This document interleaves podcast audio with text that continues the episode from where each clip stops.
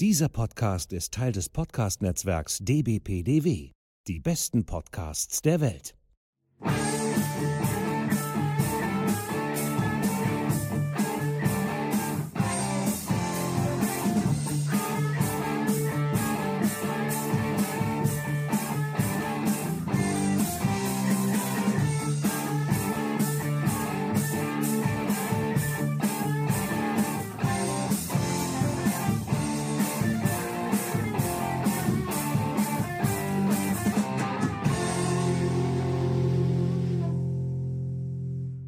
Hallo zusammen, hier ist Michael Kloy von fantastischeantike.de, eurem Podcast zur antiken Rezeption in Science Fiction, Horror und Fantasy. Ja, nach einer längeren Pause sind wir heute mit Folge 28 wieder zurück. Das ist jetzt tatsächlich die erste Aufzeichnung des Jahres und das im Mai. Junge, Junge. Ich hatte einiges zu tun, wovon das meiste hier aber jetzt heute nicht zur Sache tut.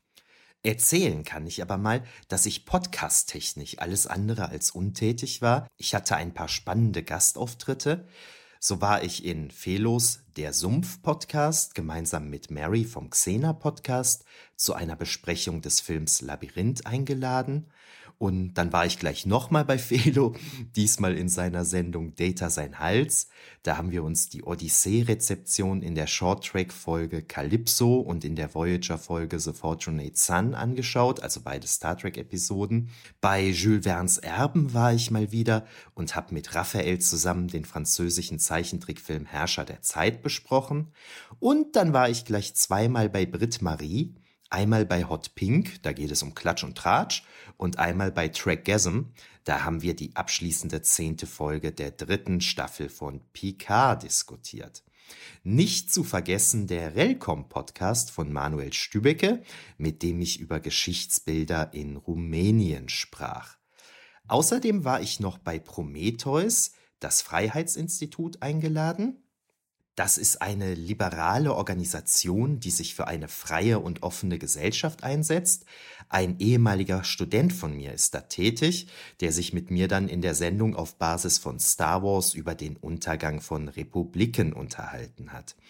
Über dieses Gespräch möchte Prometheus seinen Podcast wiederbeleben. Das heißt, die haben irgendwann schon mal ein paar Folgen produziert, dann jetzt längere Zeit nichts mehr und jetzt soll es halt wieder losgehen.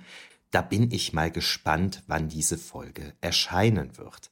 Ich werde natürlich alle genannten Folgen in den Show Notes verlinken, sobald sie online sind. Wenn ihr euch also fragt, weshalb ich in letzter Zeit so wenige eigene Folgen produziert habe, dann liegt das womöglich daran, dass der Herr ein bisschen zu viel in anderen Podcasts unterwegs gewesen ist. Damit genug zur Einführung, werfen wir jetzt unseren Blick auf den Film, den wir heute besprechen möchten, wobei wir mit der Vorstellung der Produktionsfirma beginnen werden.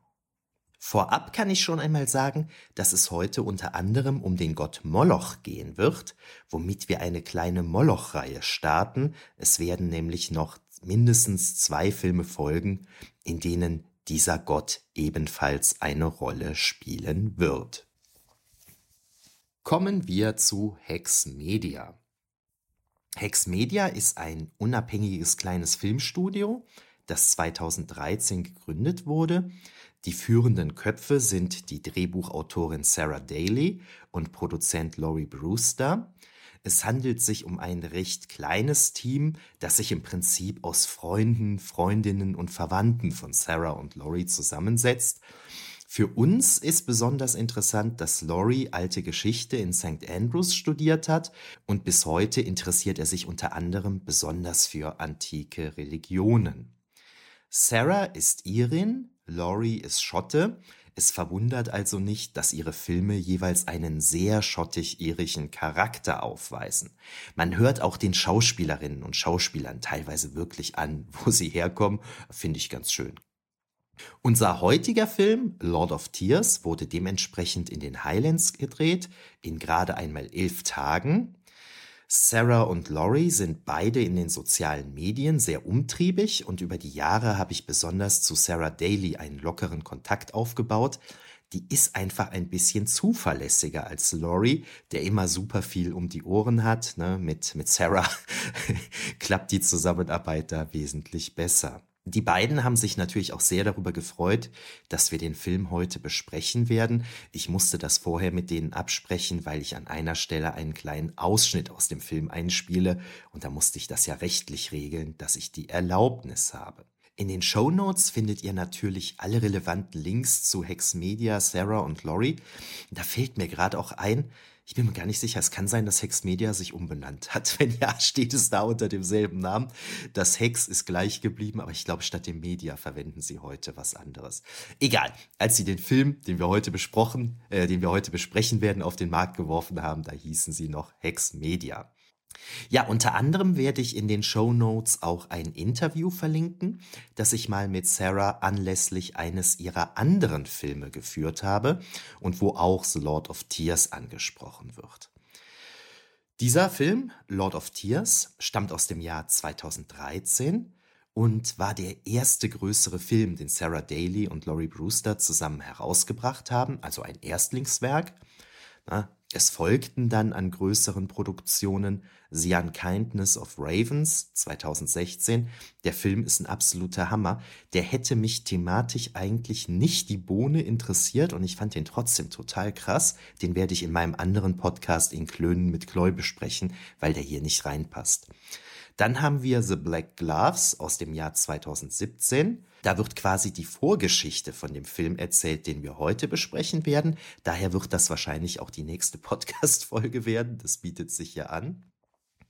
2019 folgte Automata, The Devil's Machine. Äh, über diesen Film bin ich damals überhaupt auf Hex Media aufmerksam geworden und habe da auch einen Artikel auf fantastischeantike.de zugeschrieben. Werde ich natürlich verlinken. 2022 erfolgte dann ein Genrewechsel. Ne? Bisher waren das alles so Horrorproduktionen. Jetzt haben sie dann auch mal einen Fantasy-Film in die Wege geleitet und jetzt gestern oder so haben sie auch einen neuen Fantasy-Film angekündigt. Ach, ich verlinke das alles, könnt ihr ja sehen. Man könnte da jetzt noch For We Are Many aus dem Jahr 2019 nennen. Das ist so eine Horror-Anthologie, also so eine, eine Aneinanderreihung von mehreren Horror-Kurzfilmen, die durch so eine Rahmenhandlung zusammengehalten werden. Aber über diesen Film hülle ich den Mantel des Schweigens. Der taugt meiner Meinung nach nämlich gar nichts. Und das mag auch damit zusammenhängen, dass Sarah Daly da nicht direkt dran beteiligt war. Ich bin großer Sarah-Fan. Die schreibt, wie ich finde, ganz coole Drehbücher. Vielleicht muss ich dem Film aber auch nochmal eine neue Chance geben und ihn nochmal in Ruhe schauen. Gucken wir mal. Was mir jedenfalls an den übrigen Filmen, also außer For We Are Many, sehr gut gefällt. Die sind alle super atmosphärisch. Das sind tolle Schauspielerinnen und Schauspieler, die man zum Teil immer wieder sieht, weil Hex Media halt häufig auf dieselben Leute zurückgreift. Das sind also auch Familienmitglieder und so. Ne? Das ist echt cool. Alexandra Halm und Jamie Scott Gordon, die wir heute kennenlernen werden, spielen zum Beispiel in fast jeder Produktion außer der neuesten mit. Und damit wären wir dann auch schon beim Lord of Tears angekommen. Mit diesem Film fing im Jahr 2013 also vieles an und die Story um den Owlman, also den Eulenmann, das ist der alternative Titel des Films, begleitet Hex Media bis heute. Es gibt nämlich unzählige Prank-Videos, in denen jemand als Owlman verkleidet Leute erschreckt. Na, das ist teilweise schon so ein bisschen gemein. Na, ihr wisst äh, vielleicht, was Lost Places Fotografie ist. Ne? Da geht man in so alte, verlassene Gebäude, ne, um sich die anzugucken und da eben so atmosphärische Fotos zu machen. Und in so einem alten, verlassenen Gebäude, es geht, glaube ich, konkret sogar um ein verfallenes Kinderheim, ne, da haben die dann halt jemanden reingesteckt, der sich als Oldman verkleidet hat. Und wenn dann Leute kamen, um so Fotografien zu machen oder einfach so aus Neugierde, um dieses dieses ähm, Gebäude kennenzulernen. Dann haben die diese Leute halt erschreckt und dabei gefilmt. Und klar, das ist lustig, aber teilweise finde ich das echt schon bedenklich und das überschreitet manchmal vielleicht auch die Grenzen des Lustigens. Wie dem auch sei, dennoch haben genau diese Prank-Videos enorm zur Popularität des Oldmans beigetragen. Für die, die noch nie vom Oldman bzw. Eulenmann gehört haben, es gibt im englischen Cornwall einen Oldman, der da 1976 gesehen worden sein soll und Ähnlichkeiten zum US-amerikanischen Mothman aufweist, also zum Mottenmann. Gibt es, glaube ich, einen Film mit Richard Gere drüber. Ja, grob gesagt handelt es sich beim Oldman um eine humanoide Kreatur mit Eulenkopf. Es geht hier also letztlich um eine moderne Legende, nicht zu verwechseln natürlich mit dem Oldman aus den DC Comics, der hat damit nichts zu tun. Aktuell bringt Tex Media noch einen Roman zum Film heraus und überarbeitet den Film zu diesem Anlass auch noch einmal. Die Macherinnen also hauptsächlich Laurie und Sarah, die haben heute einfach mehr Plan von Musik und so weiter, als sie das eben 2013 hatten, als der Film ursprünglich erschienen ist. Das war ja, wie gesagt, ihr erster richtiger Film. Was wir heute besprechen werden, ist auch nicht wirklich das Original, sondern eine auf Blu-ray erschienene überarbeitete Version. Das Original war noch ein bisschen länger und teilweise etwas anders geschnitten und ist so als Beiwerk auf der Blu-ray dabei. Das fand ich ganz nett. Und was jetzt toll für euch Zuhörerinnen und Zuhörer dieser Sendung ist, das wäre ja jetzt blöd, wenn ich hier einen Film vorstellen würde, äh, den ihr eigentlich nicht gucken könnt, weil der eben bei keinem Streaming-Anbieter im Angebot ist oder so. Und ihr werdet ja jetzt auch nicht einfach so auf gut Glück irgendeinen Film kaufen, nur weil ich den in meinem Podcast bespreche. Nein, das Tolle ist, Sarah und Laurie stellen diesen Film kostenlos auf YouTube zur Verfügung, sodass ihr ihn euch, wenn ihr mögt, auch ohne die Blu-ray zu besitzen, vor oder nach meiner Besprechung ansehen könnt oder währenddessen, wie immer ihr das möchtet. Für gewöhnlich stelle ich ja bei meinen Filmbesprechungen zu Beginn die Schauspielerinnen und Schauspieler etwas ausführlicher vor. Das können wir uns aber hier sparen, weil ihr von denen bestimmt noch nie gehört habt. Eine Ausnahme ist hier vielleicht Ian Mercer, der unter anderem in ein paar Filmen der Pirates of the Caribbean Reihe und Gladiator mitgespielt hat. Da er im Film aber ausgerechnet den Oldman spielt, also eine Maske trägt, werdet ihr ihn sicherlich nicht erkennen können, wobei der Oldman in manchen Szenen aber auch von anderen Schauspielern verkörpert wird. Seine Rolle lebt aber ohnehin von seiner großartigen Stimme, die in verschiedenen Monologen des Oldmans zur Geltung kommt. Einen davon werde ich später einspielen. Ian Mercer ließ sich für diesen Film begeistern, weil ihm die religiösen und mythologischen Aspekte des Drehbuchs gefielen. Das ist natürlich ein Jackpot, wenn sich eine bekanntere Schauspielerin oder ein bekannterer Schauspieler aus inhaltlichen Gründen für einen Low-Budget-Film interessiert. Jetzt aber genug, fangen wir mal mit der Handlung des Films an. Zunächst eine kleine Vorbemerkung. Wir besprechen hier einen Horrorfilm. Es kann also hier und da thematisch etwas heftiger werden. Zu den Themen des Films zählen unter anderem Suizid und ritueller Mord. Wenn ihr so etwas nicht hören möchtet, wechselt ihr bitte jetzt zu einer fröhlicheren Folge aus unserem Programm. Es gibt da ja noch 27 andere schöne Episoden. Der Film handelt von einem Englischlehrer namens James Findlay, genannt Jamie, dessen Mutter gestorben ist und ihm als Alleinerben ein Haus und ein größeres Anwesen auf dem Land hinterlassen hat, sowie einen Brief. Hier setzt eine erste Überraschung ein, denn der Anwalt der Mutter zeigt sich erstaunt darüber, dass seine Klientin, die er offenbar besser kannte, einen Sohn hat. Es stellt sich also die Frage, weshalb die Mutter nie über ihren Sohn gesprochen hat. Gleichzeitig ergibt sich daraus, dass der Sohn woanders leben muss und wegen des Todes seiner Mutter angereist ist.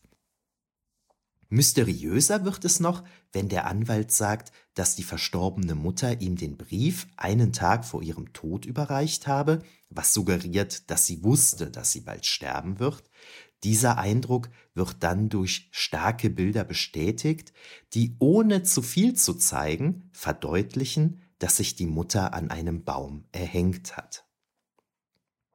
Im Brief erklärt die Mutter ihrem Sohn Jamie, dass er nun das Balderock Haus von ihr geerbt habe, dass er dort aber unter keinen Umständen hingehen dürfe. Das Balderock Haus ist das größere Anwesen auf dem Land, von dem ich eben sprach, das Jamie abgesehen von dem Stadthaus geerbt hat.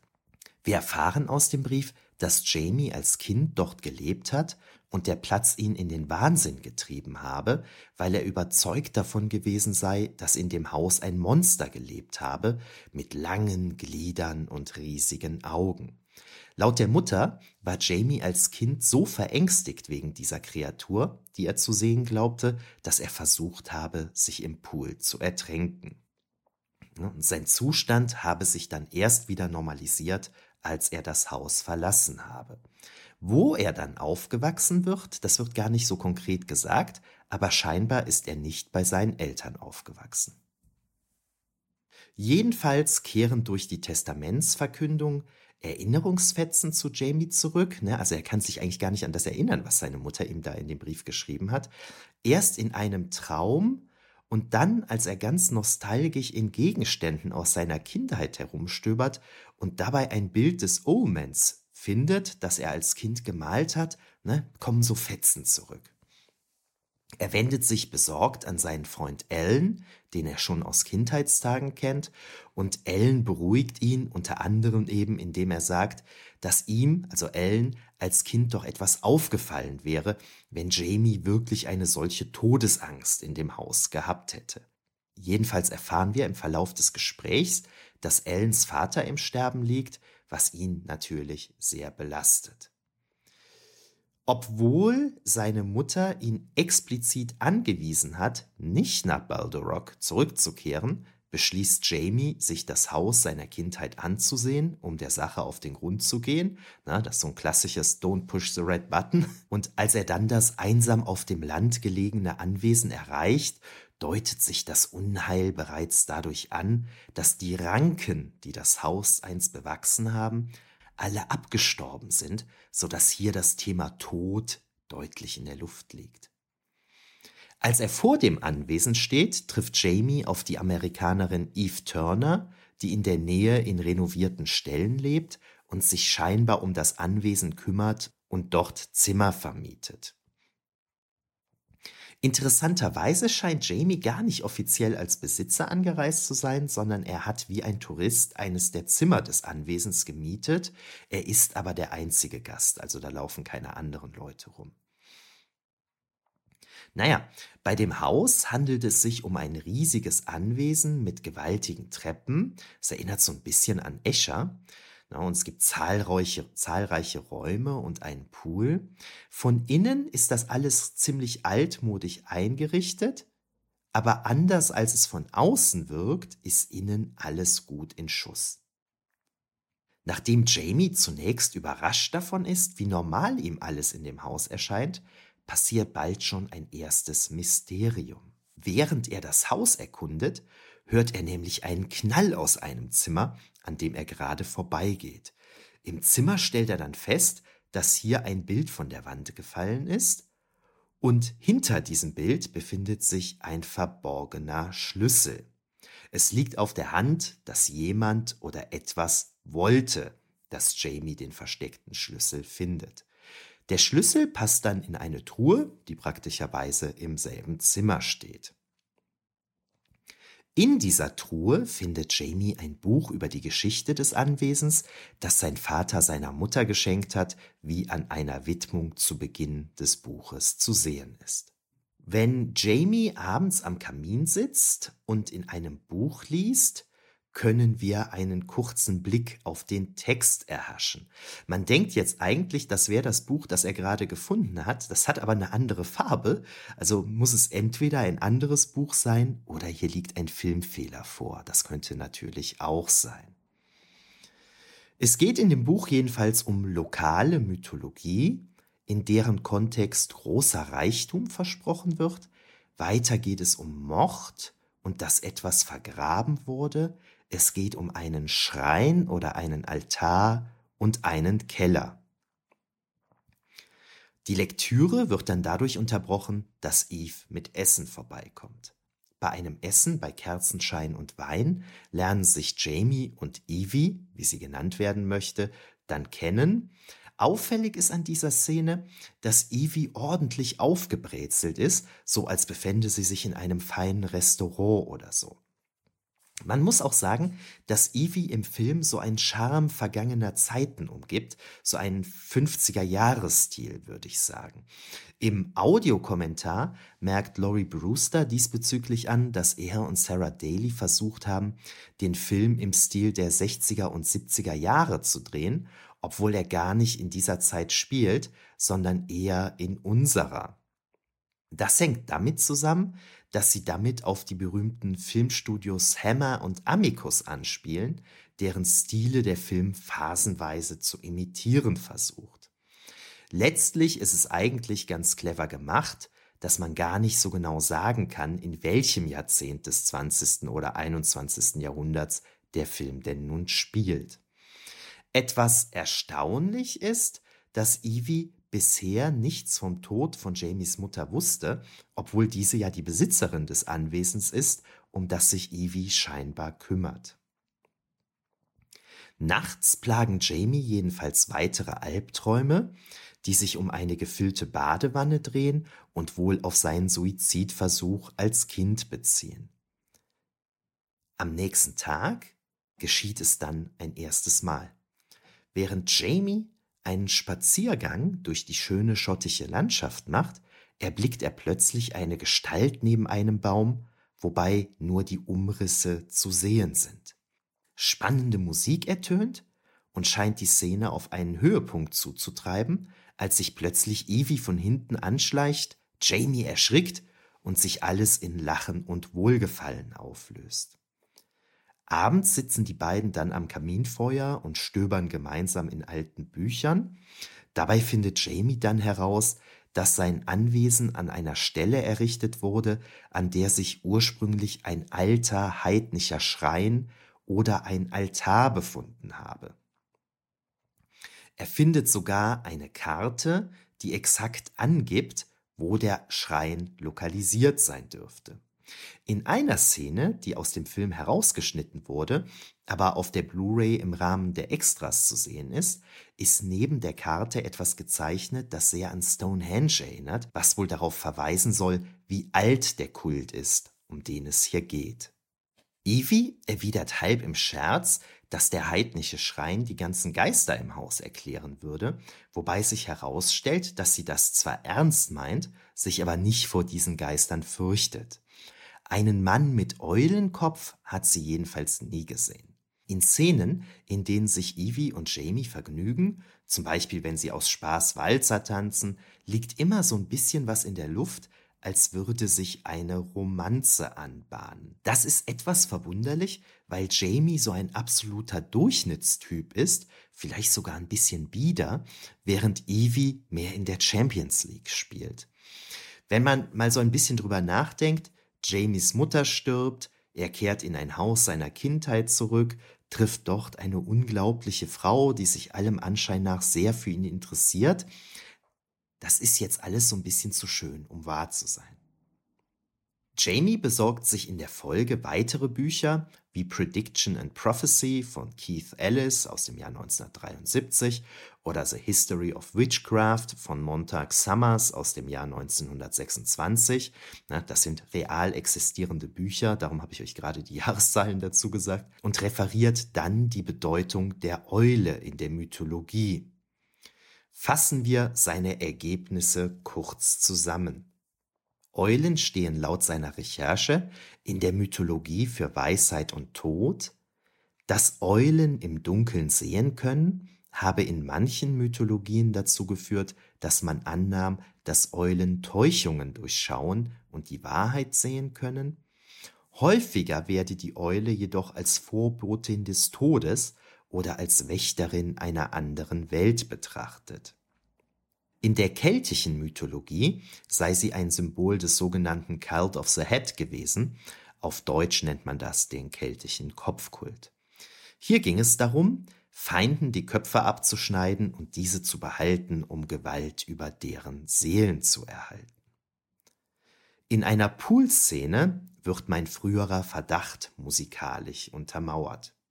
Während Jamie schwimmt, erscheint Evie und fragt, ob es okay sei, wenn sie dazukäme. Dabei läuft ein Lied, das meiner Meinung nach musikalisch so überhaupt nicht zu dem Film passt, aber insofern erhellend ist, als der Refrain lautet I am your ghost, I miss you most.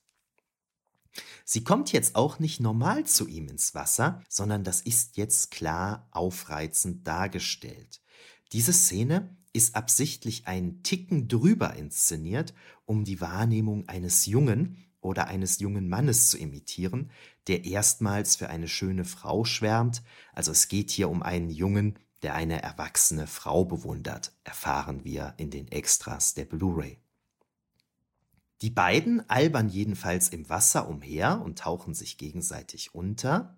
Dabei scheint Jamie plötzlich so etwas wie einen Filmriss zu bekommen, und als er wieder zu sich kommt, ist Evie plötzlich todernst und muss sich sammeln, so dass der Eindruck entsteht, Jamie habe während seiner geistigen Abwesenheit versucht, Evie zu ertränken. Ohne ein Wort zu sagen, verlässt sie daraufhin den Pool und Jamie bleibt alleine zurück wobei er im Wasser eine Eulenfeder entdeckt. Zwischenzeitlich werden dann übrigens immer wieder in kurzen, teilweise verstörenden Szenen Jamies Freund Alan und dessen todkranker Vater eingeblendet, wobei die kurzen Bilder suggerieren, dass Alan sich selbst zu ertränken versuchen oder seinen Vater töten wollen würde. Eine Axt und Allens blutverschmiertes Gesicht sind wiederholt zu sehen, auch immer wieder Eulenfedern. Aber zurück zu Jamie. Nach einem Albtraum findet Jamie einen Schlüssel in seinem Bett, mit dem er eine Kellertür offen öffnen kann. Keine Ahnung, weshalb er weiß, zu welcher Tür der Schlüssel passt, aber ist ja egal. Jedenfalls erkundet er mit einer Taschenlampe bei unheimlicher Musik den Keller und findet Kartons, in denen sich eine Eulenfeder und ein Buch befinden. Plötzlich erscheint der Eulenmann der mit unheimlicher Stimme die folgenden Worte spricht. Hear us, you mortals benighted by nature. Turn your minds to our words. Turn your minds to our words. Our ethereal words. For the words of the birds last forever. Also auf Deutsch etwa, hört uns an, ihr von der Natur umnachteten Sterbliche. Wendet eure Gedanken unseren Worten zu. Wendet eure Gedanken unseren Worten zu, unseren ätherischen Worten, denn die Worte der Vögel gelten für immer. Ich verrate hier schon mal, dass es sich bei diesen Worten des Oldman um ein antikes Zitat handelt, Ihr werdet nie erraten, wo das herkommt, aber das besprechen wir später in dieser Sendung, wenn wir uns der antiken Rezeption zuwenden. Die eloquente Art des Oldmans zu reden ist übrigens von Charakteren wie dem Pinhead aus den Hellraiser-Filmen inspiriert. Ja, Jamie gelingt so gerade die Flucht aus dem Keller, in der freien Natur sehen wir ihn dann später in dem Buch lesen, das er im Keller gefunden hat. Einige Seiten sind halb herausgerissen und nur einzelne Sätze sind erhalten. Jedenfalls erfahren wir, wenn wir die Sätze aufmerksam lesen, dass Jamies Mutter unheilbar krank war und die Ärzte nichts mehr für sie tun konnten. Deswegen hatte sein Vater allem Anschein nach beschlossen, zum Balderock-Anwesen zu gehen und weitere Nachforschungen anzustellen. Es geht also offensichtlich darum, dass Jamies Vater hoffte, in diesem Anwesen etwas zu finden, das das Leben seiner Frau retten würde. Aus dem Umstand, dass der Vater in das Notizbuch schrieb, dass er seine Frau davon überzeugen müsse, dass dies der einzige Weg sei, ergibt sich, dass die Lösung, die er schließlich fand, allem Anschein nach nicht ganz unproblematisch war.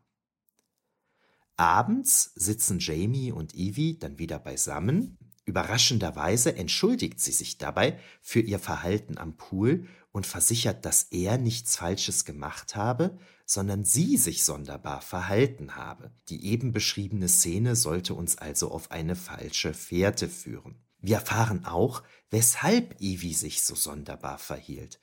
Sie erklärt, dass ihr Gedächtnis, wie das von Jamie, Lücken aufweise, und als Jamie sie unter Wasser drückte, sei ihr plötzlich die Erinnerung zurückgekommen, eine Todesangst vor Wasser zu haben, wobei sie nicht die geringste Ahnung hat, wo diese Angst herrührt.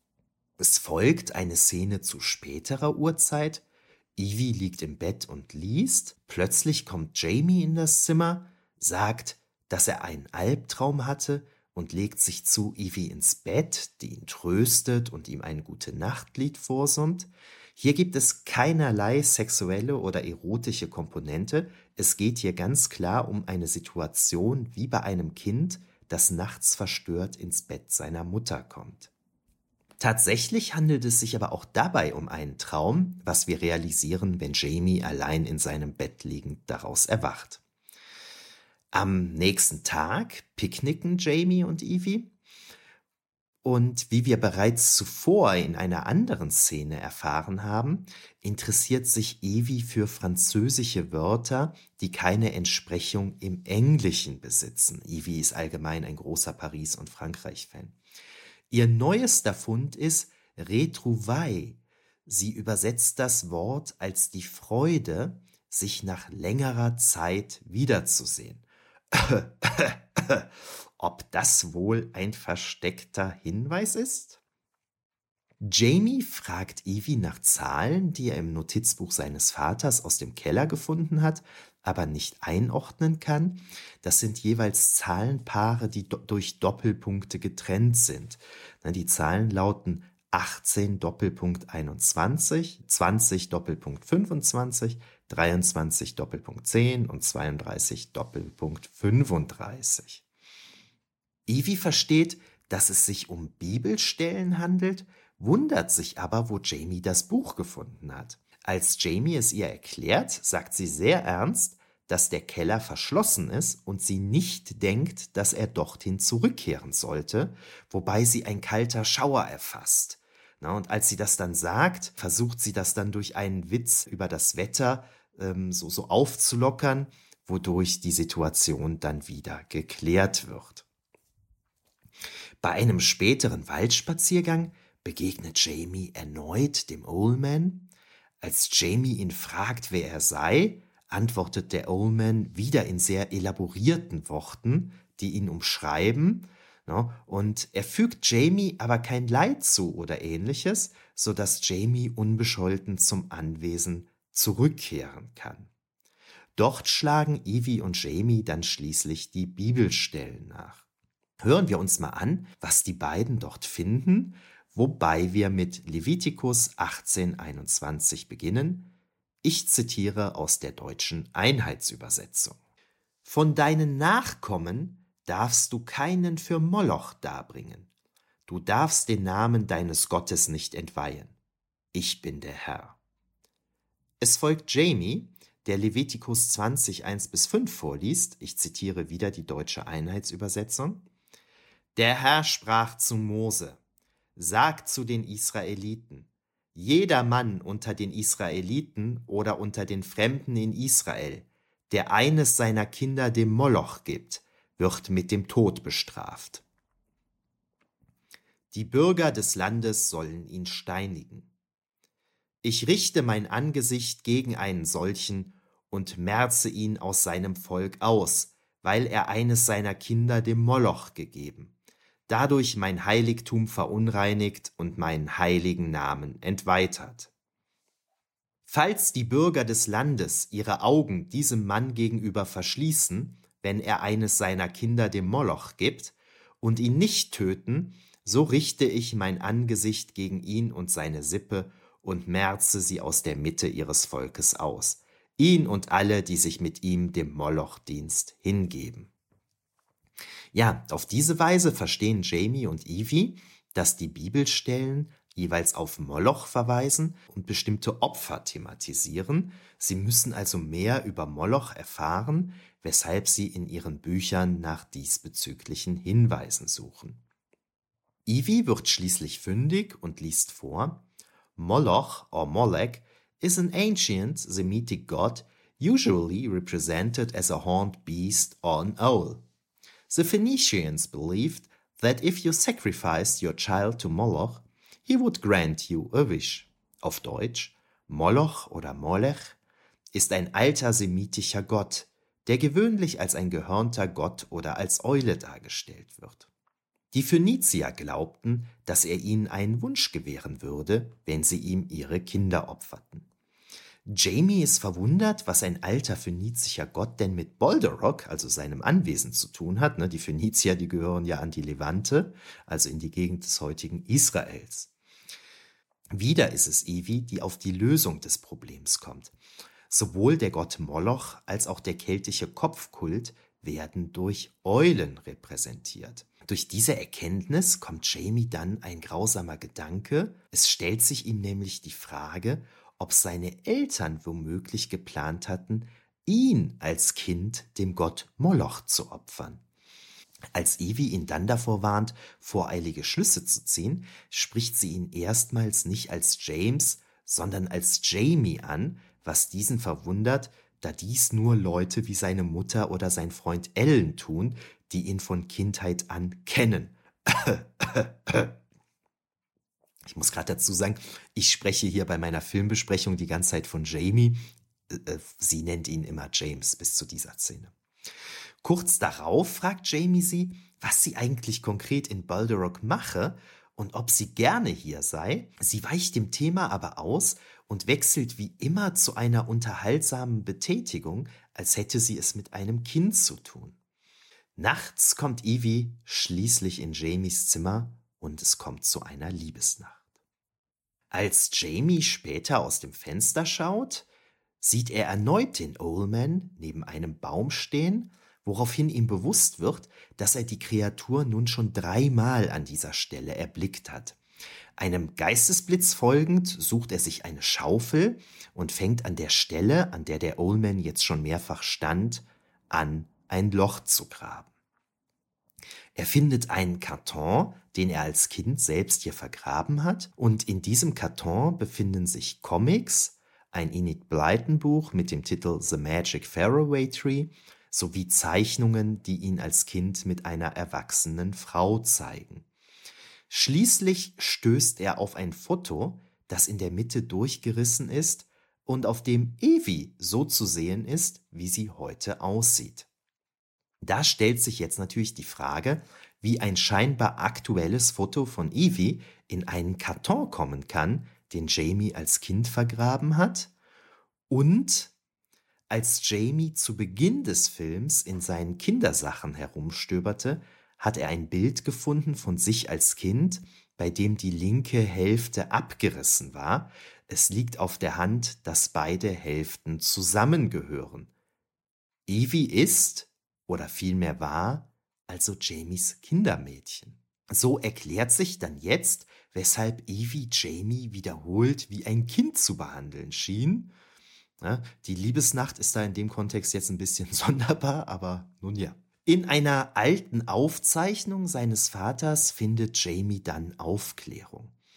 Bei ihrer Suche nach einem geeigneten Opfer für Moloch heuerten Jamies Eltern einst eine junge Amerikanerin an, also als Kindermädchen, da sie in ihrem Haus wohnte, von ihnen Essen bekam und so weiter, gingen Jamies Eltern davon aus, dass die junge Amerikanerin bei Moloch vielleicht als Kinderopfer durchging. Also Sinn eines solchen Opfers ist ja, man muss dem Gott Moloch etwas opfern, was einem sehr viel bedeutet, also eines der eigenen Kinder, um im Gegenzug dann eben einen Wunsch erfüllt zu bekommen. Na, und die Eltern von Jamie haben halt gehofft, dass Moloch das Kindermädchen als entsprechendes Opfer durchgehen lassen würde. Jamies Eltern ertränkten dem Ritual entsprechend dann das Kindermädchen, daher Ivis große Furcht vor Wasser, schnitten ihr den Kopf ab und stellten diesen in den Schrein im Keller des Hauses. Was die Eltern nicht geplant hatten, Jamie hat heimlich einen Teil des Rituals beobachtet und natürlich ein heftiges Trauma davon getragen. Jamies Mutter erholte sich nach dem Ritual, wie erhofft, von ihrer Krankheit, zeigte sich dann aber aufgrund des begangenen Verbrechens schulderfüllt und voller Sorge um ihren Sohn. Als Jamie später wieder bei Evie ist, beschleicht ihn das Gefühl, dass das doch alles eigentlich gar nicht wahr sein kann und dass er womöglich gerade dabei ist, verrückt zu werden. Doch als er Evie das Bild von ihr und ihm zeigt, fällt sie zurück in ihre Rolle als Kindermädchen und bringt ihn in ein Badezimmer, vorgeblich, um ihn von Matsch zu befreien, wie bei einem Kind halt. Ne?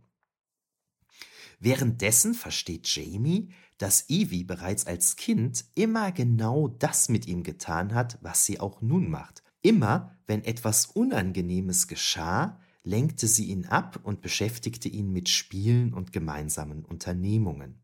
So schirmte sie ihn also quasi ab von der Krankheit seiner Mutter und auch von den Dingen, die sein Vater plante. Zu dem Ganzen passt gut, dass Regisseur Laurie Brewster Jamie mit Ewan Douglas bewusst von einem Schauspieler hat spielen lassen, der glaubwürdig als erwachsener Mann eine kindliche Komponente in sein Schauspiel einbringen kann. Naja, nachdem Evie jetzt jedenfalls bewusst wird, was passiert ist, verwandelt sich die schöne Frau in einen furchtbaren Rachegeist, der versucht, Jamie so in der Badewanne zu ertränken, wie seine Eltern einst sie ertränkt hatten. Das ist jetzt ein totaler Kontrast zu der liebenswürdigen Person, die wir bisher kennengelernt hatten. Da Laurie Brewster ein großer Fan japanischer Horrorfilme ist, ist die Darstellung des bösen Geists an die japanischen Originalversionen von The Ring und Grudge angelehnt. Ist also jetzt so eine Mischung aus J-Horror und Gothic. Im Endeffekt hat die Darstellung einerseits etwas sehr Animalisches an sich, andererseits hat sie etwas von einem kichernden dämonischen Kind und einer Marionette. Ist schon cool gemacht. Jamie gelingt jedenfalls die Flucht und er verlässt das Haus, nur um sich plötzlich doch wieder vor dessen Tür zu befinden wo schon der Old Man auf ihn wartet. Ist ja so ein typisches Motiv aus Albträumen, ne? dass man versucht wegzulaufen, aber das klappt irgendwie nicht. Wie schon in den Szenen zuvor macht der Old Man keinerlei Anstalten, Jamie in irgendeiner Form gefährlich zu werden, doch kündigt er an, dass er bald schon Jamies Kopf als Opfergabe erhalten werde. Wir hatten ja eben schon mal gehört, dass Eulen in der, in der Mythologie eben auch dafür stehen, dass sie Tode ankündigen. Das ist ganz bewusst so gemacht worden. Der Oldman greift in diesem Film nicht selbst in die Ereignisse ein, er manipuliert Leute, damit sie das machen, was er möchte. Also er ist so ein Puppet Master, ein Puppenspieler, wie Laurie Brewster sagt. Am nächsten Tag traut sich Jamie erstaunlicherweise trotz allen Ereignissen zurück ins Haus und legt sich sogar schlafen, woraufhin er wieder von Evie heimgesucht wird. Während Evie ihn im Haus verfolgt, steht draußen der Ullman und schwingt wieder mal eine seiner Reden. Überraschenderweise fordert der Ullman ihn auf, Evie von ihrem Leid zu befreien. Jamie versteht und sucht erneut den Keller des Hauses auf, indem er diesmal auch den eigentlichen Schrein findet, in dem sich immer noch Ivis Schädel befindet. Also es hatte sich schon ein paar Mal angedeutet, dass der Schrein irgendwo im Keller sein muss. Er hatte ihn bis dato aber noch nicht gefunden. Jamie nimmt den Schädel und setzt ihn im Garten bei, um so Evis Seele oder ihren Geist zu befreien, was auch gelingt. Er sieht Evie mit ihren gepackten Habseligkeiten das Anwesen verlassen, was bildlich für ihre Befreiung aber natürlich auch für ihre endgültige Trennung von Jamie steht. So gibt es auch für ihn keinen Grund mehr, auf dem Anwesen zu bleiben, weshalb er abreist. Warum hat der Ullman aber Jamie darauf hingewiesen, dass er Evie befreien kann und sich so um seine eigene Opfergabe gebracht? In einer Notiz seines Vaters findet Jamie den Hinweis, dass man den Schädel gelegentlich ersetzen muss. Wenn sich kein Schädel mehr im Schrein befindet, droht der Zorn Molochs. Jamie reist dennoch ab und besucht seinen Freund Ellen, dem er alles erzählt. Ellen, der scheinbar bereits den einen oder anderen Whisky getrunken hat, beginnt Jamie sonderbare Fragen zu stellen. Was er glaube, wie seine Eltern mit der Schuld hätten leben können und ob Jamie denke, seine Eltern hätten richtig gehandelt. Und Jamie ist natürlich total entsetzt von diesen sonderbaren Fragen und sagt, natürlich haben meine Eltern nicht richtig gehandelt und beginnt sich dann aber nicht gut zu fühlen und geht ins Badezimmer. Hier stellt er fest, dass Ellen die Badewanne hat volllaufen lassen, um Jamie, den er offensichtlich betäubt hat, zu ertränken. Moloch bzw. der Oldman erscheint, um Jamie zu sich zu holen. Wir sehen, wie Ellen seinen gesundeten Vater aus dem Krankenhaus abholt, bevor der Film schließlich mit dem Schreien endet, in dem nun Jamies Schädel liegt. So erweisen sich die kurzen Einschübe, die immer wieder Ellen und seinen Vater zeigten, als Blick in die Zukunft, wobei es in Wahrheit allerdings darum ging, nicht sich selbst, sondern Jamie zu töten, um dadurch eben einen Gefallen von Moloch bzw. dem Oldman zu bewirken.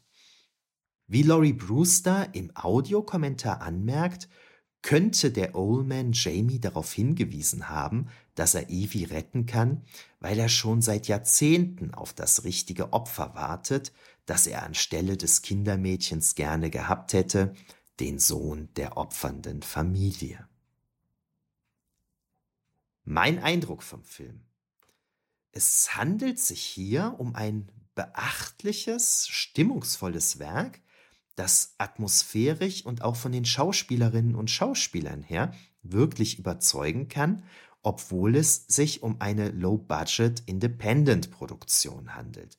Man darf ja nicht vergessen, dass das die erste größere Produktion von Hex Media war und das Ganze in elf Tagen abgedreht wurde. Daher hatte das Team oft nur Zeit für ein oder zwei Takes pro Aufnahme, also für ein oder zwei Versuche, eine Szene darzustellen. Ja, und wenn die nicht gut waren, dann war das dann halt so. Ne? Der Film glänzt immer wieder durch richtig gute Einstellungen, die man sich auch als Poster vorstellen könnte, also richtig schöne Bilder. Daher gefällt mir der Film insgesamt betrachtet tatsächlich richtig gut und ich möchte euch wirklich ermuntern, ihm auf YouTube mal eine Chance zu geben, insofern ihr euch für Horrorfilme begeistern könnt. Ich mag halt auch einfach ein paar der Schauspielerinnen und Schauspieler sehr gerne, was besonders für die gilt, die ich auch aus anderen Hex-Media-Produktionen kenne, wie zum Beispiel eben Jamie Gordon, der hier den Ellen gespielt hat. Aber auch Hauptdarsteller Ewan Douglas, der den Jamie spielt, finde ich total sympathisch. Der spielt seinen Charakter sehr liebenswert. Leider ist The Lord of Tears der einzige Spielfilm, an dem dieser Schauspieler beteiligt war.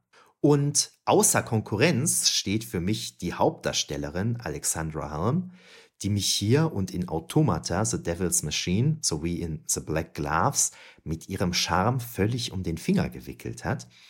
In Interviews und in den sozialen Medien finde ich ihre amerikanische Art manchmal so ein bisschen drüber, aber in den Hex-Media-Filmen kommt sie damit wirklich, wirklich gut rüber, finde ich. Übrigens ist der Film The Lord of Tears Christopher Lee gewidmet, da kommen wir gleich nochmal drauf zu sprechen. Es liegt natürlich auf der Hand, weshalb wir den Film hier in unserer kleinen Reihe zur antiken Rezeption in der Fantastik besprechen. Es geht um die ungeheuer spannende Grundidee, keltische Mythologie mit phönizisch-karthagischer Mythologie zu vermischen. Diese Idee passt ja auch irgendwie, weil die Phönizier bereits sehr früh Handelskontakte zu den britischen Inseln unterhielten. Rein theoretisch hätte es dabei natürlich tatsächlich zu einem Austausch religiöser Vorstellungen kommen können, über die wir aber de facto nichts wissen. Also das ist so natürlich in diesem Film erfunden. Sarah Daly hatte sich in einem Interview, das sie mir gegeben hat, diesbezüglich geäußert. Our most well-known character, the Old Man, who appears in our films Lord of Tears and The Black Gloves, is primarily based on the Carthaginian god Moloch.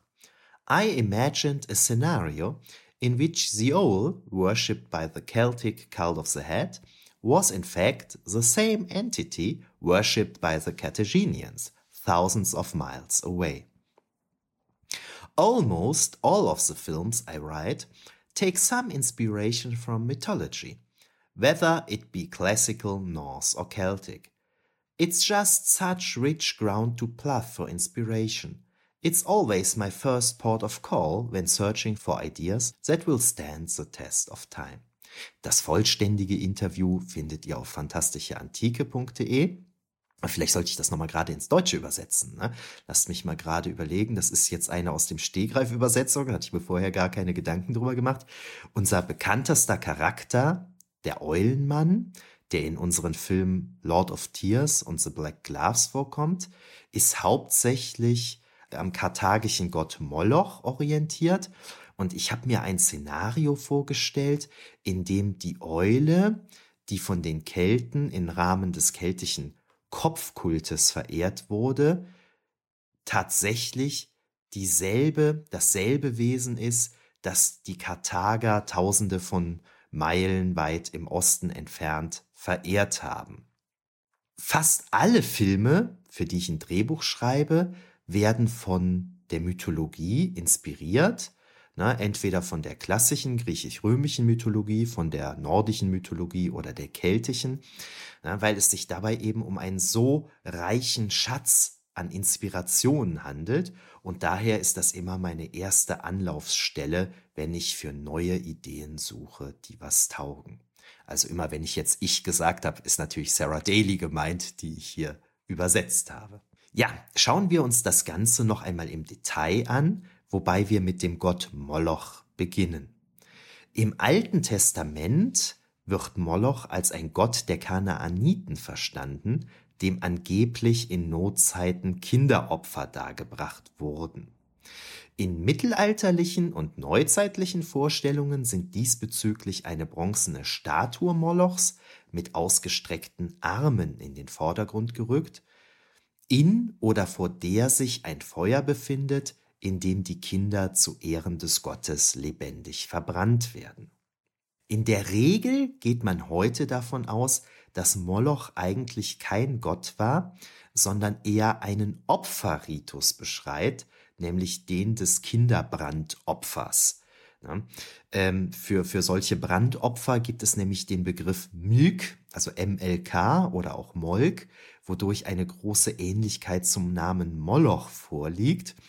Na, also das ist ja, das sind ja jetzt hier deutsche, deutsche Übersetzungen von diesen Begriffen. Ne? Also es geht jetzt natürlich um die hebräischen, phönizischen etc. Originalbegriffe. Da, da sieht man eben eine, eine Verwandtschaft. Und daher könnte das sein, dass das ein Missverständnis ist, dass man den in der Bibel für einen Gott hält.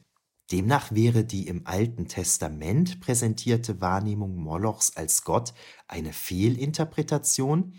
Es gibt aber auch weiterhin Forscherinnen und Forscher, die sich dafür aussprechen, dass Moloch durchaus ein Gott gewesen sei. Die, Kana, die Kanaanäer des Alten Testaments entsprechen jedenfalls etwas vereinfacht gesagt dem Volk, das wir in der alten Geschichte als Phönizier bezeichnen, während die ursprünglichen phönizischen Stadtstaaten an der Levante liegen, also an der Ostküste des Mittelmeeres, wo sich heute Israel, Syrien und der Libanon befinden, gab es eine Kolonie, die im westlichen Mittelmeer zu einer Großmacht werden sollte. Gemeint ist natürlich Karthago. Und auch den Karthagern werden diese Kinderopfer nachgesagt, wobei es hier dann um den Gott Baal Hammon geht, den obersten Gott der Stadt. Der wird dann von manchen eben mit Moloch gleichgesetzt. Diese Kinderopfer werden im Zusammenhang mit Notsituationen erwähnt, etwa wenn die Stadt von Feinden belagert wird und es wirklich äußerst, äußerst düster aussieht und man sich halt nicht mehr anders zu helfen weiß. Das Problem liegt darin, dass die literarischen Berichte darüber aus feindlicher Perspektive oder zumindest aus einer Außenperspektive verfasst wurden. Stammen die Zeugnisse doch alle aus griechischen oder römischen Quellen. Und die sagen Dinge wie Kinder- oder Menschenopfer halt nicht nur den Karthagern, sondern auch Kelten, Germanen, Juden oder Christen nach, weshalb es sich theoretisch um Propaganda handeln könnte. Denkbar ist auch, dass die genannten Völker irgendwann in der Vergangenheit wirklich einmal Kinderopfer praktiziert haben, ihnen der entsprechende Ruf aber eben dauerhaft nacheilte. Erinnert sei in diesem Kontext an die Szene im Alten Testament, in der Gott Abraham auffordert, ihm seinen Sohn Isaak zu opfern, was ja gelegentlich als Erinnerung daran aufgefasst wird, dass es solche Opfer auch im israelitischen Kontext irgendwann wirklich einmal gegeben haben könnte. Und das eben aus dem Buch Levitikus gehörte Verbot, seine Kinder Moloch zu opfern, deutet ja darauf hin, dass es durchaus Leute gab, die derlei Opfer praktizierten. An der Stelle war ja auch irgendwie von ähm, Fremden die Rede, die im Land leben. Damit sind dann vielleicht die Kanaaniten, Kanaanäer oder Phönizier gemeint. Man muss ja schließlich Dinge nur dann verbieten, wenn es Menschen gibt, die das tun. Ne? Sonst hat ein Verbot ja keinen Sinn. Um mal zurück nach Karthago zu kommen, dort gibt es etwa 50 Inschriften aus dem 4. bis 1. Jahrhundert vor Christus, die als Zeugnisse für Kinderopfer gewertet werden könnten, wobei es sich aber auch um Substitutionsopfer, also Ersatzopfer handeln könnte. Das bedeutet, dass es ganz ursprünglich vielleicht mal wirklich um Kinderopfer ging, man aber irgendwann dazu übergegangen war, einen Ersatz zu nehmen, sagen wir mal ein Lamm, so dass es sich nur noch im symbolischen Sinne um ein Kinderopfer handelt.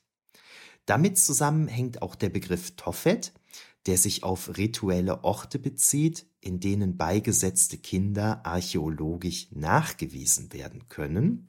Bei einem Tophet könnte es sich um einen Platz handeln, an dem solche Kinderopfer durchgeführt und dann die Überreste bestattet wurden. Es könnte sich aber auch um spezielle Friedhöfe handeln, auf denen ausschließlich Kinder beigesetzt wurden. Um es noch einmal zusammenzufassen. Kinderopfer werden in der Antike verschiedenen Völkern nachgesagt und besonders stehen dabei eben Kanaaniten, Phönizier und Karthager im Fokus. Das sind alles super schwierige Fragen, die wir hier nicht abschließend beantworten können. Wichtig ist für uns aber natürlich ohnehin nur, dass der Film The Lord of Tears Moloch als realen Gott betrachtet und auch die Thematik der Kinderopfer aufgreift. Und wie wir sehen, bietet sich das ja auch wirklich mal an. Die antiken Zeugnisse bieten da ja durchaus Material für einen Horrorfilm. Bleibt noch, dass in The Lord of Fear gesagt wird, äh, The Lord of Tears gesagt wird, Moloch würde mit Stierkopf oder Eulenkopf dargestellt. Die Vorstellung, dass er über einen Stierkopf verfüge, findet sich tatsächlich seit dem Mittelalter. Einen Bezug zu Eulen habe ich in älteren Zeugnissen nicht finden können. Es gibt einen amerikanischen Club, den 1872 gegründeten Bohemian Club, der von manchen als elitäre Geheimgesellschaft betrachtet wird. Verschwörungstheoretiker sehen Parallelen zwischen den Praktiken dieses Clubs und dem Opfern an Moloch. Und da die Eule das Symbol dieses Bohemian Clubs ist, wäre eine Verbindung zwischen Eule und Moloch über diese Schiene denkbar, zumal der Bohemian Club in diesem Kontext im Zusatzmaterial der Blu-ray auch explizit angesprochen wird. Also ich habe für eine Eulendarstellung in der Antike oder im Mittelalter keine Beispiele gefunden. Da scheint sich, glaube ich, irgendwie was bei Leuten, die sich für sowas interessieren, einfach irgendeine Idee verselbstständigt zu haben. Laurie Brewster selbst gibt zu, dass Moloch nur selten als Eule dargestellt würde und kommt dann noch darauf zu sprechen, dass es sich vielleicht auch um eine Vermischung mit Minerva oder Athena handeln könnte, um den Aspekt der Weisheit Molochs darzustellen. Falls euch dieses Thema um Moloch und Kinderopfer in Karthago etc. interessieren sollte, es gibt da eine super spannende Kurzgeschichte von Isaac Asimov zu, die, zu diesen möglichen Kinderopfern. Die Geschichte heißt auf Deutsch Das Chronoskop. Die ist im Original von 1956 und heißt dort The Dead Past. Ich habe einen Aufsatz zu dieser Kurzgeschichte geschrieben, in dem ich eben auf diese ganze Problematik etwas ausführlicher zu sprechen komme, als ich das jetzt hier tue und wo ich natürlich auch entsprechende Literaturangaben angegeben habe. Das heißt, wenn euch das interessiert, lest das gerne in meinem Aufsatz nach, den ich natürlich in den Show Notes vermerken werde. Ja, Moloch ist jedenfalls nie so recht in Vergessenheit geraten. Ne, so ist er zum Beispiel in John Miltons Paradise Lost von 1667 einer der Höllenfürsten und auch in Fritz Langs Metropolis von 1927 läuft er uns über den Weg. Letzteren Film werden wir übrigens in einer der nächsten Folgen besprechen.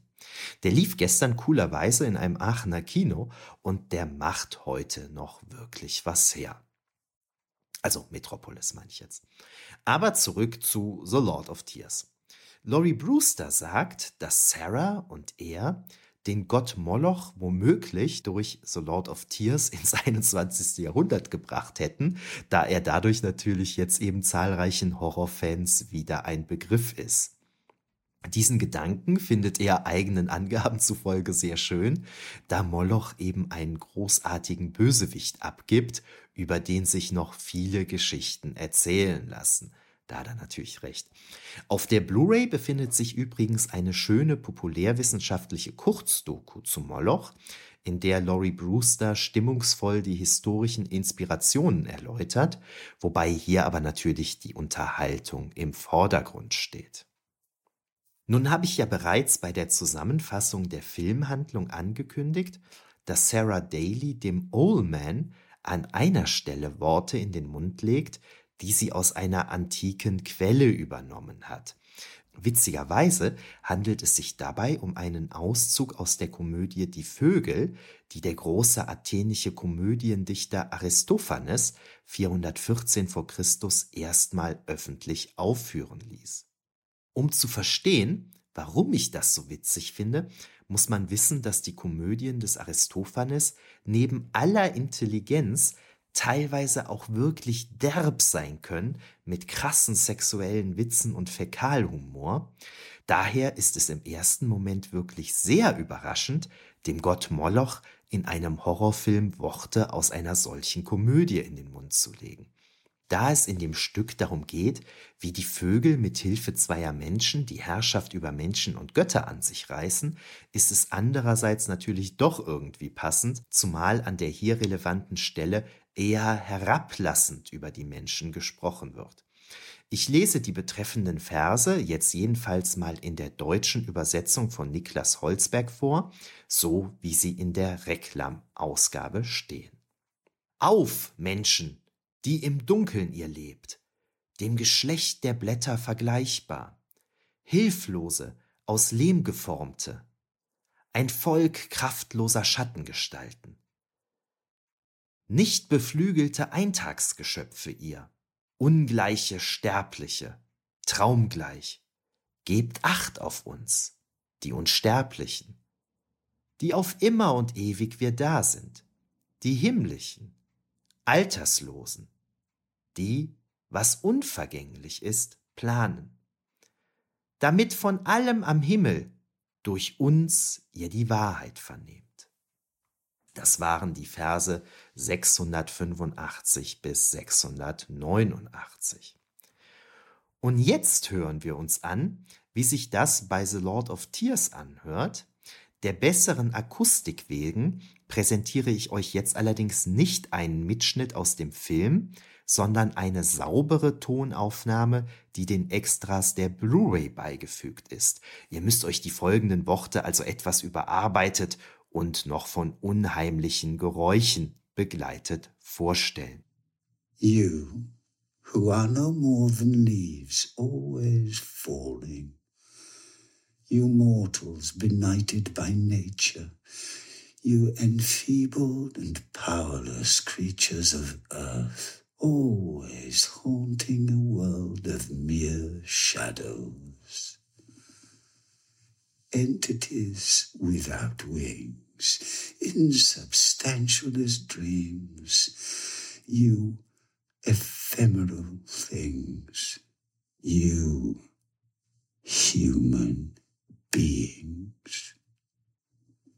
Turn your minds to our words our ethereal words, for the words of the birds last forever.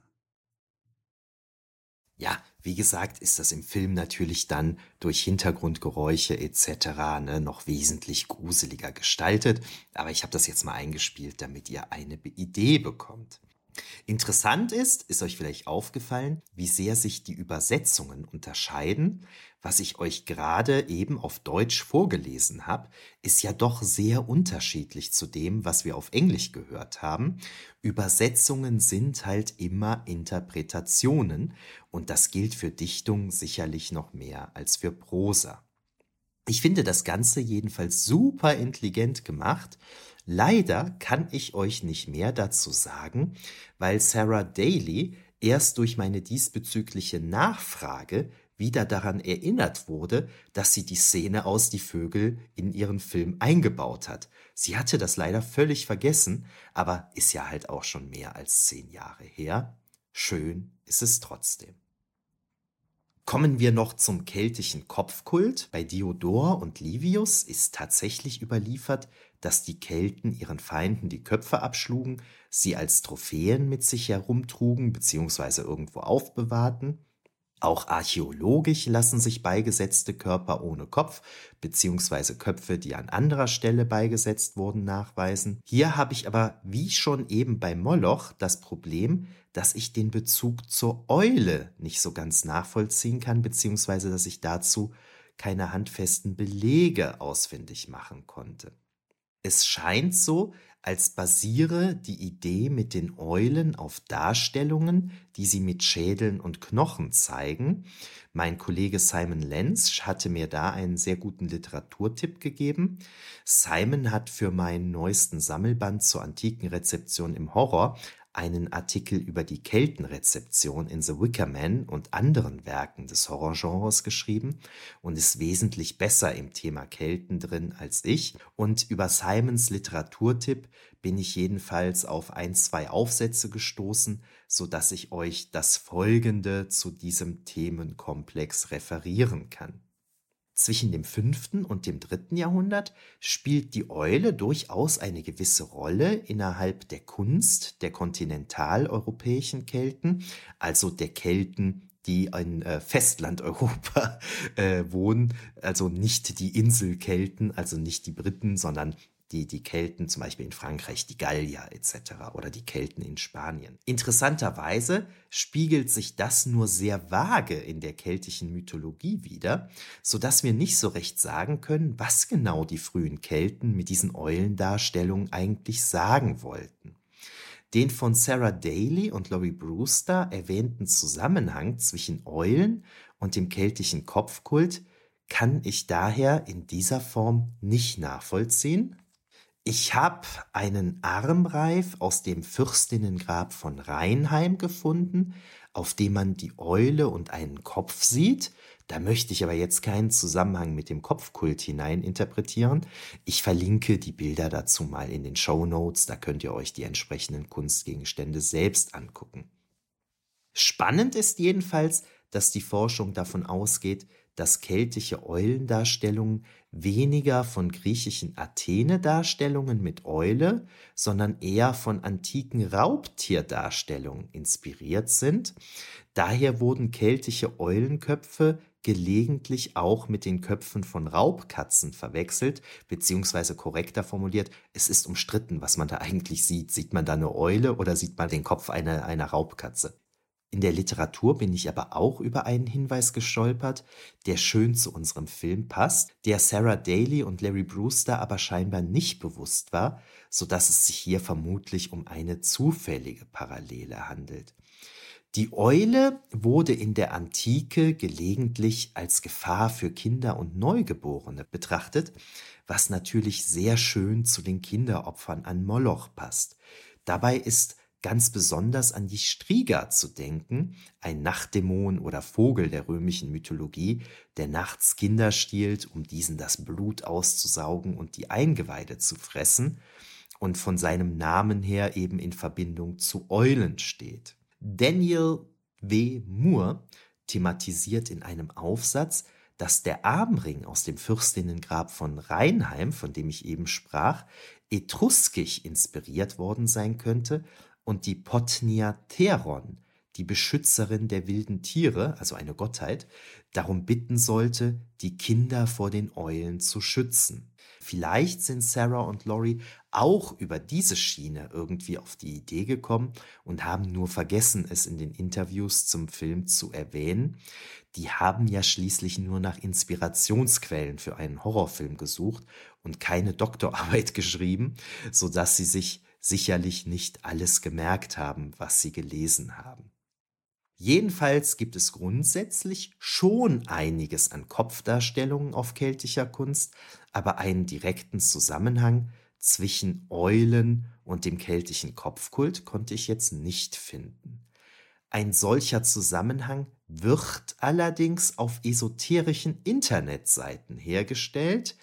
Ja, falls jemand von euch da genaueres weiß, gerne melden. Ich kann da beim besten Willen nichts finden, was das belegt. Aber es folgen ja noch ein paar Sendungen zu Moloch. Wenn ihr da noch irgendwas Spannendes wisst, kann ich das in eine der folgenden Sendungen gerne einbauen. Für diejenigen, die sich für Keltenhorror interessieren, merke ich die Literatur zur Eule bei den Kelten natürlich in den Show Notes an. Ja, fassen wir mal zusammen. Sarah und Laurie haben sich also die moderne Legende des Old Man aus Cornwall genommen und diese mit dem keltischen Kopfkult vermischt, weil auch doch die Eule, zumindest laut ihren Vorstellungen, eine Rolle gespielt haben soll. Da in Cornwall in der Antike Kelten lebten, hat diese für den Film erfundene Verbindung ja auch irgendwie Sinn. Das Ganze hat man dann mit dem phönizischen Gott Moloch vermischt, den wir aus der Bibel kennen und der insofern Laurie Brewster da recht hat, zumindest in seltenen Fällen als Eule dargestellt wird. Ich habe da wie gesagt nichts Handfestes zu finden können.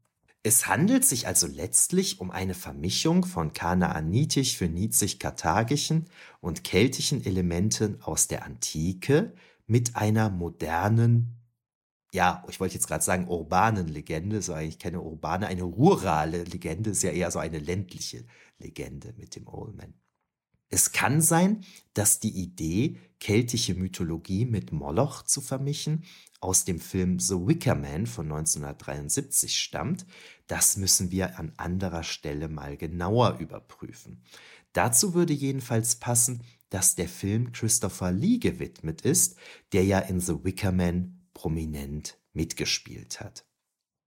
Auch wenn ich nicht sicher bin, ob die Eule als Verbindungsglied zwischen Oldman, Moloch und keltischem Kopfkult von der Herleitung her wirklich funktioniert, führt die Vermischung im Film natürlich zu einem stimmigen Ganzen und darauf kommt es für Horrorfans ja letztlich auch an. Grundsätzlich finde ich die Idee, Wesen, die auf den ersten Blick nicht viel gemeinsam haben und völlig unterschiedlichen Umgebungen entspringen, miteinander verschmelzen zu lassen, jedenfalls gar nicht mal so unspannend. So ganz fertig war der Old Man durch die aufgezählten Inspirationsquellen dann aber noch nicht. Zunächst einmal hatten Laurie und Sarah ursprünglich beabsichtigt, den Old Man in antiken Roben auftreten zu lassen. Inspiriert durch Doctor Who und den Slender Man haben sie sich dann aber dazu entschlossen, dem Old Man den alten Anzug eines englischen Aristokraten anzuziehen. Na, das sollte so ein bisschen dekadent, aber schmutzig, so ein bisschen heruntergekommen wirken. Das war, denke ich, eine ganz gute Entscheidung. Es gibt auch so eine ältere Tradition, Eulen mit Geweih darzustellen. Ihr findet da zahlreiche Bilder, wenn ihr in einer Suchmaschine eurer Wahl mal Owl und Antlers eingebt. Daher hatten Sarah Daly und Laurie Brewster überlegt, auch ihrem Old Man ein Geweih aufzusetzen, was sie glücklicherweise dann letztlich doch nicht getan haben. So wie der Old Man in The Lord of Tears dann letztlich in Erscheinung tritt, ist er schon recht cool geworden, muss ich sagen. Das wirkt ziemlich rund. Typisch für Laurie Brewster ist, dass er da noch einiges an Geschichten und Kurzfilmen zum Old Man gemacht hat, die dessen Geschichte eben weiter ausblickt. Er macht da immer gerne auch so fiktive historische Rückblicke und so, da hat er sichtlich Spaß dran. Und es gibt auch von Hex Media ein Book of Beastly Creatures, also ein Buch, und da hat er auch noch mal eine Kurzgeschichte über den Old Man reingesetzt. Laurie Brewster versteht den Old Man übrigens als kosmologischen Horror im Lovecraftschen Sinne, weshalb ich davon ausgehe, dass da noch einiges zu dieser Figur folgen wird. Ich hoffe, dass euch meine kleine Vorstellung der Figur des Oldmans gefallen hat. Wie gesagt, werden noch ein paar Besprechungen folgen, die sich ebenfalls dem Gott Moloch widmen. Dazu zählen ein weiterer Film von Hex Media, nämlich The Black Gloves, den hatte ich ja eben schon mal vorgestellt, und Fritz Langs Stummfilmklassiker Metropolis von 1927 und noch ein weiterer Stummfilm äh, Kabiria aus dem Jahr 1914. Wenn euch das alles gefallen hat, ne, dann vergesst nicht, die Sendung oder den entsprechenden Podcast bitte dort, wo auch immer ihr es hört, ähm, ähm zu bewerten, zu liken, was auch immer. Damit aber jetzt genug für heute. Macht es gut. Tschö.